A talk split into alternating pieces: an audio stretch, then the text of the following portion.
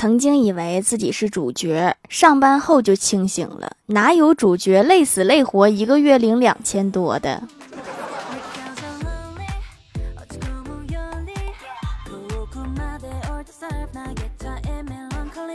？Hello，蜀山的土豆们，这里是甜萌仙侠段子秀欢乐江湖，我是你们萌到萌到的小薯条。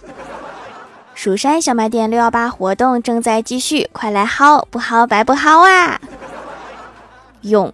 这个这个造句，小学生，这个是小猫，这个是小狗。初中生，这个是醉翁亭，这个是岳阳楼。高中生，这个是我过目不忘的萤火，这个是我十年一个漫长的打坐。大学生，这个这个再来二两饭。大姨手别抖。看来高中时期是这一生中文化水平最高的时刻了。跟欢喜聊天，欢喜神神秘秘的对我说：“我最近观察富二代，总结了一下，我觉得我适合当富二代。”我说：“说来听听呀。”欢喜严肃的说：“我一共总结了五个理由：一、好吃懒做，整个人和努力没有半点关系；二、心理脆弱，除了马屁听不得半点批评；三、爱打游戏，爱看电视，所以宅在家里也很容易满足，不会出去随意挥霍。”四眼界很低，当富二代也买便宜货，不会很快把家产败光。五有钱的时候会很善良，哪个富二代是这样的呀？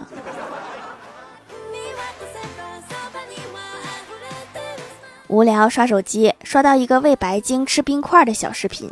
出于好奇，我点开评论区看看为什么白鲸喜欢吃冰块。结果在评论区看到，白鲸生长在深海，给它吞入一定量的冰块，使白鲸身体温度适宜。这个冰块在生物学上有一个专业名词——深井冰。我看了这么长，原来是一个胡说八道。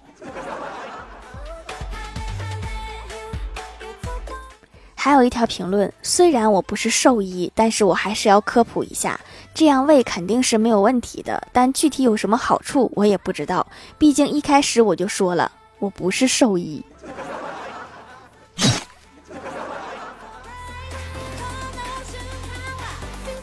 下面还有网友问说，这样的白鲸体内寒气太重怎么办？答：寒从脚下起，白鲸没有脚，所以不会体寒。这个回答是认真的吗？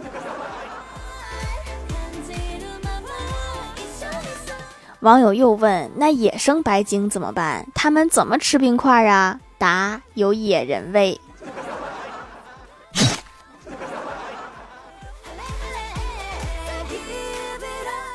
我哥驾驶证下来好久了，最近想研究一台车，看了很久。今天一大早跟我说，我在网上看了一下车，发现没有一款车适合我的。我问他，你想要什么样的车呀？我哥说，微信红包抢的钱就能买得起的那种。哥，你努力攒钱吧，没准能攒出一个摇摇乐。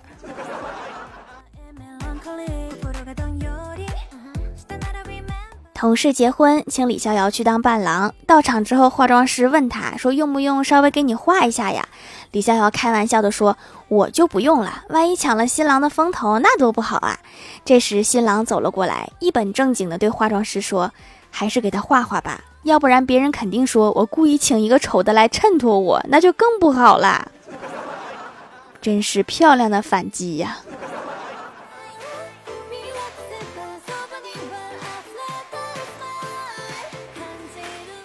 公司有个同事，前段时间刚生了小孩，就请教郭大侠说：“作为父亲应该怎么带孩子呀？”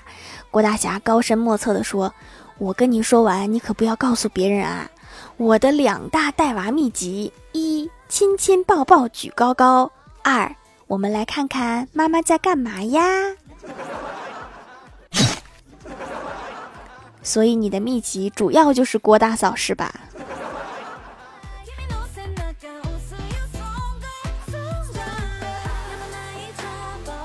饭后，郭大侠和老婆出去散步。郭大侠右手食指竖在头顶，和郭大嫂说：“老婆，你瘦啦。”郭大嫂那个乐呀，减肥一年终于见效了。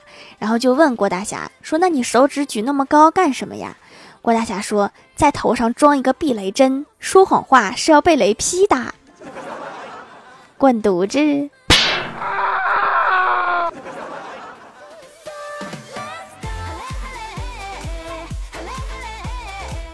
郭晓霞写作业，里面有个题是用“格外”这个词造句，她不会，就问郭大侠：“给‘格外’这个词造句，我不会做。”然后郭大侠想了想，就给造出一个句子：“我们写作业不能写在格外。”你的小学语文是数学老师教的吗？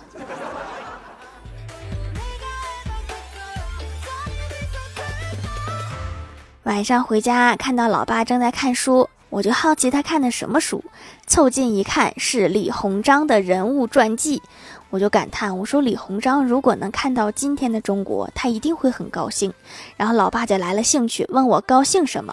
我说他高兴活到了今天，今年正好两百岁呀。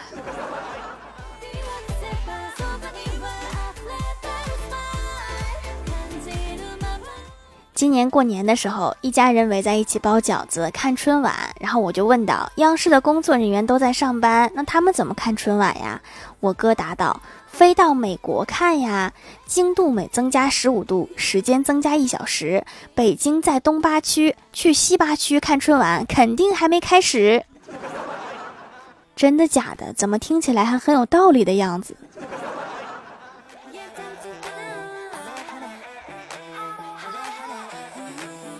晚上我哥去逛夜市儿，回来给我讲说，刚才遇到一个卖拖鞋的大妈，真是一个冷艳的女子。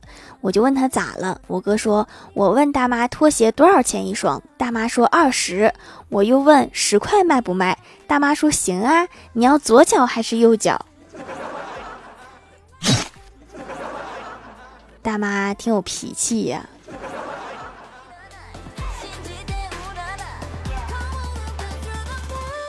小学时，班上有个同学姓洪，洪金宝的洪，名字叫领金，山岭的岭，金银的金。有一次在路上捡到一个钱包，他找到了失主，并还给了对方。失主问：“你叫什么名字呀？我去你们班送锦旗，我让你们学校表扬你。”同学说：“我叫洪领金。”然后失主笑道：“真是一个做好事不留名的好孩子。”主要是这个名起的太巧了。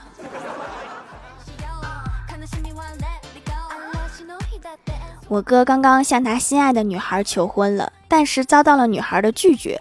我哥就威胁道：“如果你不立刻和我结婚，我就到湖边去，在冰上凿一个洞，然后跳进去把自己淹死。”然后女孩说：“现在可是五月呀，要再过八个月才能冰封湖面呢。”我哥说：“没关系，我可以等。”这个是等不等的事儿吗？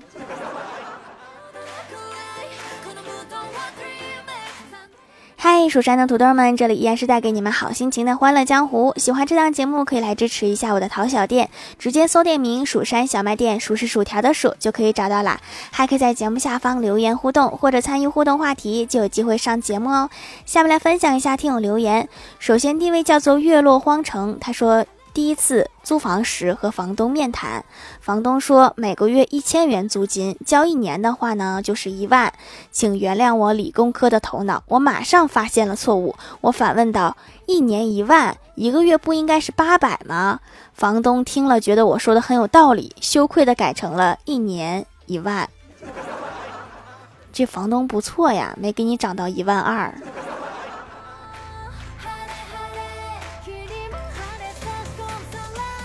下一位叫做薯条的小妃子，他说：“刚刚俺路过小仙儿那儿，看见他和前任说在吗？他前任说干嘛？小仙回复说啊，没事，就是清明上坟的时候突然想起你，为什么那么多人死，你还不死啊？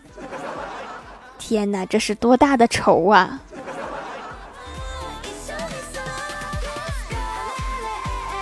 下一位叫做冰淇淋味的草莓酱，他说：“条，我是新粉，不说了，留个段子。郭晓霞他们班最后一节课是活动课，活动课的老师在他们下楼出去前说：‘你们一定要听我的话，再这样下去，哪还有老师愿意带你们出去呀？’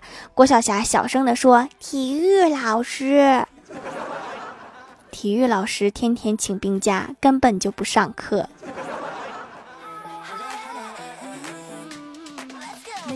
下一位叫做 E，他说之前偶然接触到手工皂，然后就一直用到现在，养肤用皂最好了。期间换过几家店，最后就选这家店了，性价比真高。同品质手工皂比人家便宜一半还多。看了详情页才知道是粉丝支持，不需要烧钱推广，有效控制成本，非常难得遇到这家店。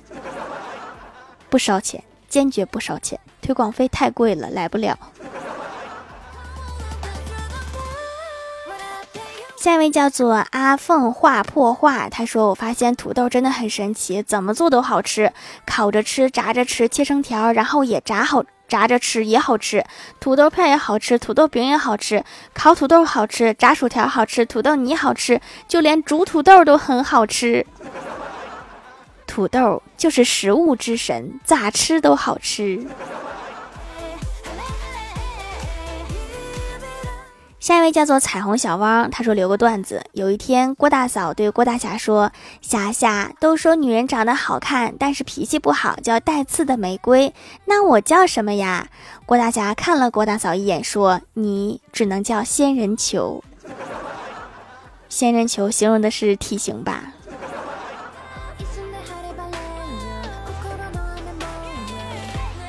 下一位叫做某个若娜，她说脖子和脚踝绑在一起，如何逃生？等下我试试。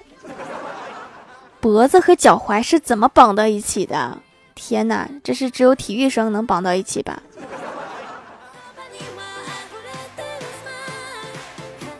下一位叫做 T 二幺三五四八二，他说以前买过手工皂，在朋友圈买的，太贵了，还好找到了这家店，洗完脸很舒服，经常用就可以一直白白的，简单方便，非常节省时间。不喜欢护肤复杂的步骤，这个适合我。啊，对，对懒人非常友好。下一位叫做亚童儿二零一二，他说五点四十放学，五点三十五开始收拾书包，五点三十八检查鞋带是否系好，五点四十时刻准备弹射出去，五点四十二老师说我再讲两句，五点四十五开始讨厌这个人生，五点十五看破人生，你看破人生也太快了。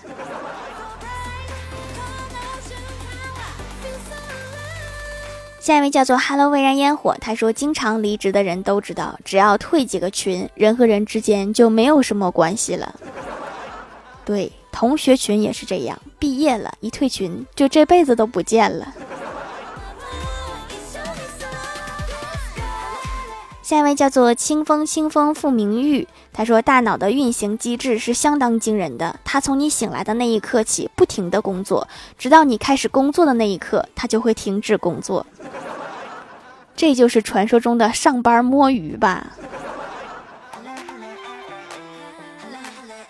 评论区互动话题：你觉得孟婆汤是什么配方？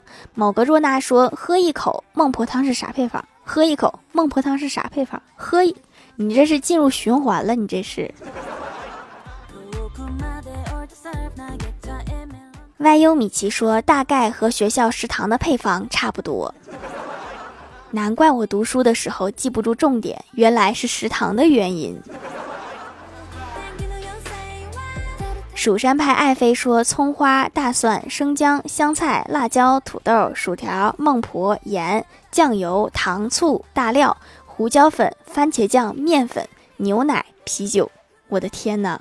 我觉得这个中间好像混入了奇怪的东西，你把孟婆也给煮了。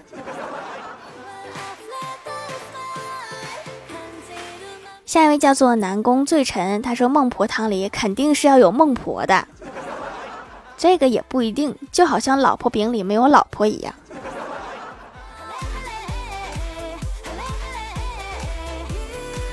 一二三，快乐豆说：一滴生泪，二钱老泪，三分苦泪，四杯悔泪，五寸相思泪，六中病中泪，七尺离别泪，八味伤心泪。这个真的是孟婆汤的配方吗？这个好像是孟婆汤的宣传视频。